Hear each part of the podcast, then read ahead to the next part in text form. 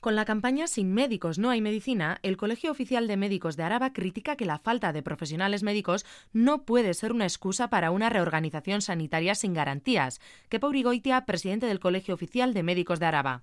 No puede ser una excusa la falta de profesionales para empezar a decir que, bueno, vamos a reorganizar todo esto, pero una reorganización sin garantías, como digo, eh, trasladando las funciones propias de unas categorías a otras somos firmes defensores de que eh, cada uno tiene sus competencias y se le deben respetar no solamente al médico las del médico, al médico las del médico, a la enfermera las de la enfermera, al auxiliar las del auxiliar y al celador las del celador, a todas las categorías. Pero sin olvidarme que en todas las categorías está la del médico.